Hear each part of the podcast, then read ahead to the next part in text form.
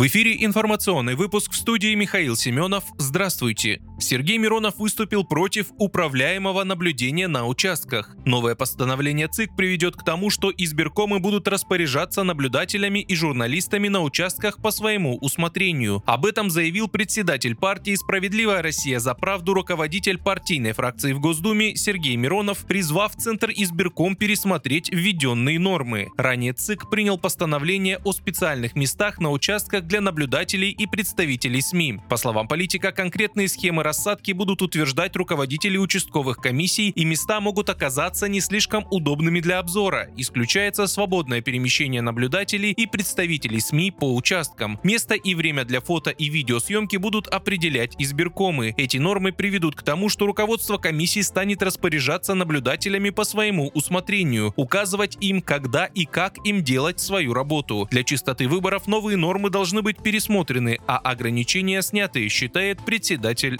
СРЗП.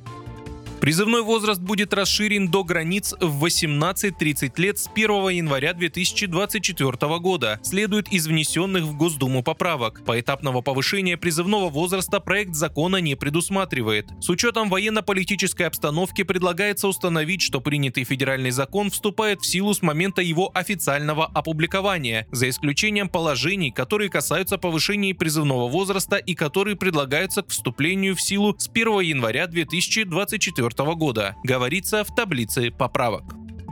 Украинские военные в Черном море минувшей ночью попытались атаковать беспилотными катерами патрульный корабль ВМФ России Сергей Котов, сообщила Минобороны. В ходе отражения атаки оба дистанционно управляемых катера противника уничтожены огнем из штатного вооружения российского корабля на дистанции 1800 метров, добавили в ведомстве. В результате инцидента никто не пострадал.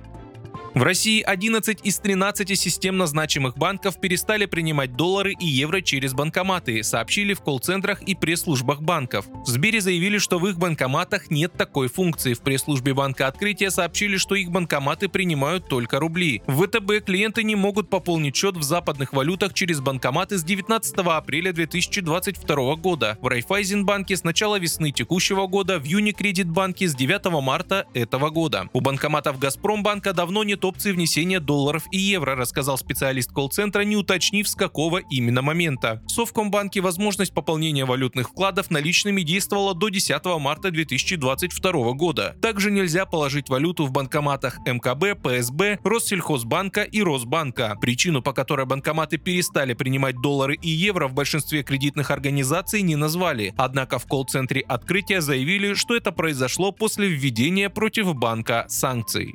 Вы слушали информационный выпуск. Оставайтесь на справедливом радио.